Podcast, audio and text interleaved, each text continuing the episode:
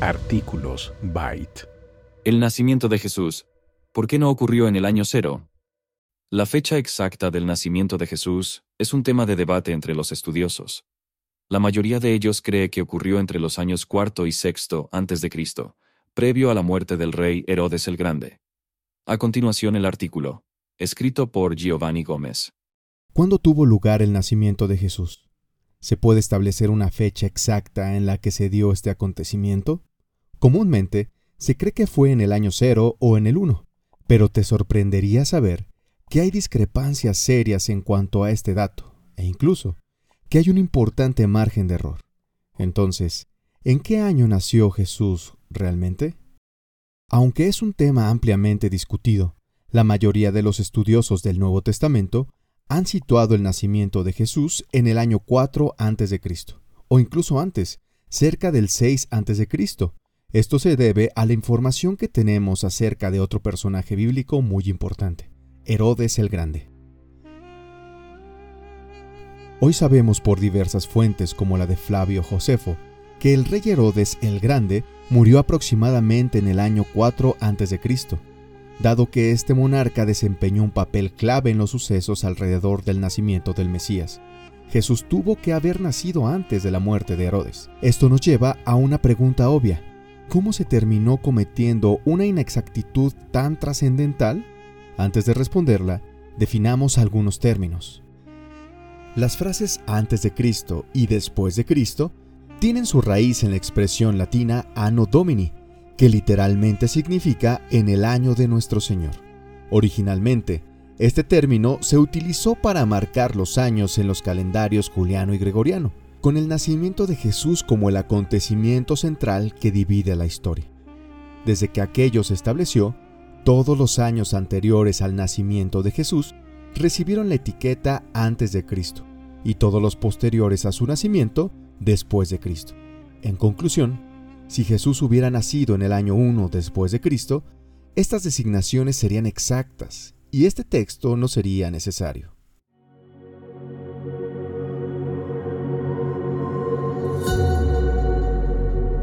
Dionisio el Exiguo, líder de esta iniciativa. Dionisio nació en Escitia Menor, es decir, en algún lugar de la actual Rumania o Bulgaria, y vivió entre los años 470 y 544 después de Cristo. Hoy es conocido como un monje erudito que por su trabajo se trasladó a Roma y allí se hizo famoso por traducir muchos cánones eclesiásticos del griego al latín, incluso los famosos decretos de los concilios de Nicea y Calcedonia. Irónicamente, Dionisio también escribió un tratado de matemáticas elementales.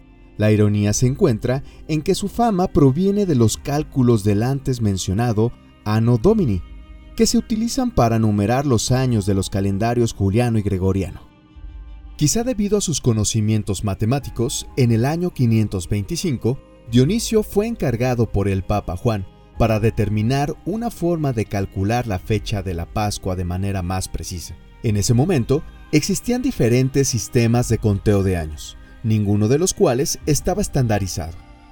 Entonces, Dionisio decidió establecer un nuevo calendario, que comenzara en el año que consideraba el nacimiento de Jesucristo. Sin embargo, la fecha exacta de dicho acontecimiento no estaba clara en ese entonces, por lo que eligió comenzar su calendario en el que creía que era el año 1 después de su nacimiento. No calculó un año cero entre antes de Cristo y después de Cristo, por lo que todos los siglos de nuestra era realmente comienzan con el año 1. Esta decisión fue el punto de partida para el sistema de calendario que más tarde se denominó Anno Domini. Dionisio identificó las distintas fechas de celebración de la Pascua en su tabla de Pascuas, pero no para datar ningún acontecimiento histórico. Cuando la elaboró, identificó los años del calendario juliano con el nombre de los cónsules que ocuparon el cargo. Él mismo afirmó que el año actual era el consulado de Probo Jr. y también declaró que había pasado 525 años desde la encarnación de nuestro Señor Jesucristo. Para ser sinceros, no tenemos mucha idea de cómo Dionisio hizo este cálculo, pero no cabe duda de que este trabajo fue trascendental. Se convirtió en la base de nuestro calendario moderno, que separa antes de Cristo o antes de la era común, y después de Cristo o después de la era común. Curiosamente, puede haber habido una razón teológica para que Dionisio argumentara a favor de su cálculo. Lo que algunos han concluido es que el monje quería silenciar a los que sugerían que Jesús volvería exactamente 500 años después de su nacimiento.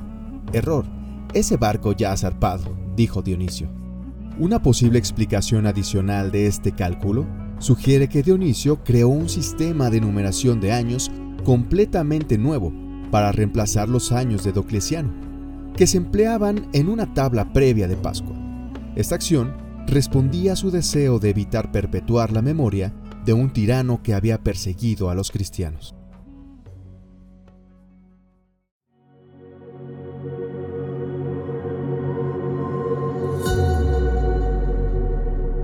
¿Por qué Dionisio no calculó un año cero, sino un año primero?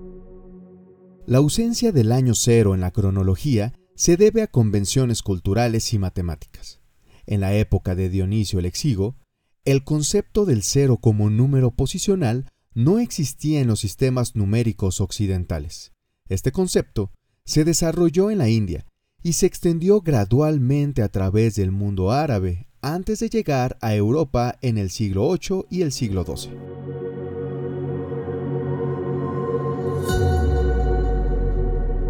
¿Cómo se popularizó este sistema y se convirtió en el estándar de nuestro calendario? Para responder a esto, tenemos que hablar de otro personaje, Beda el Venerable. Este monje inglés, considerado hoy como uno de los eruditos más importantes de la antigüedad, adoptó los cálculos de Anno Domini de Dionisio para fechar los acontecimientos en su historia eclesiástica del pueblo inglés, terminada en el año 731 después de Cristo, lo que ayudó a popularizar significativamente el cálculo de Dionisio. Tanto Dionisio como Beda consideraron el Anno Domini desde la encarnación de Jesús, aunque la distinción entre la encarnación y la natividad se clarificó después. En el auge del imperio carolingio se impuso el Anno Domini, respaldado por Carlo Magno. El uso de este término se popularizó posteriormente en los países católicos entre los siglos VIII y XIV. Las naciones ortodoxas adoptaron este sistema más tarde, algunos en los siglos XIX y XX. Este sistema de numeración de los tiempos, arraigado en un trasfondo cristiano, es predominante en el mundo, respaldado incluso por muchas instituciones internacionales. Su preeminencia se debe a la influencia del cristianismo en el mundo y a la gran relevancia de Cristo como figura histórica de la historia de la humanidad. ¿Conocías este detalle histórico sobre la fecha del nacimiento de Jesús?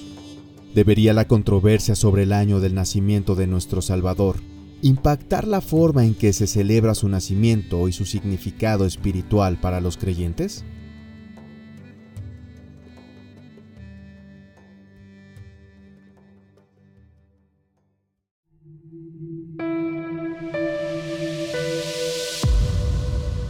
Gracias por escuchar este episodio. Si quieres conocer más sobre este programa o leer el texto completo, puedes ingresar a www.byteproject.com. También puedes seguirnos en nuestras redes sociales para más contenido como este.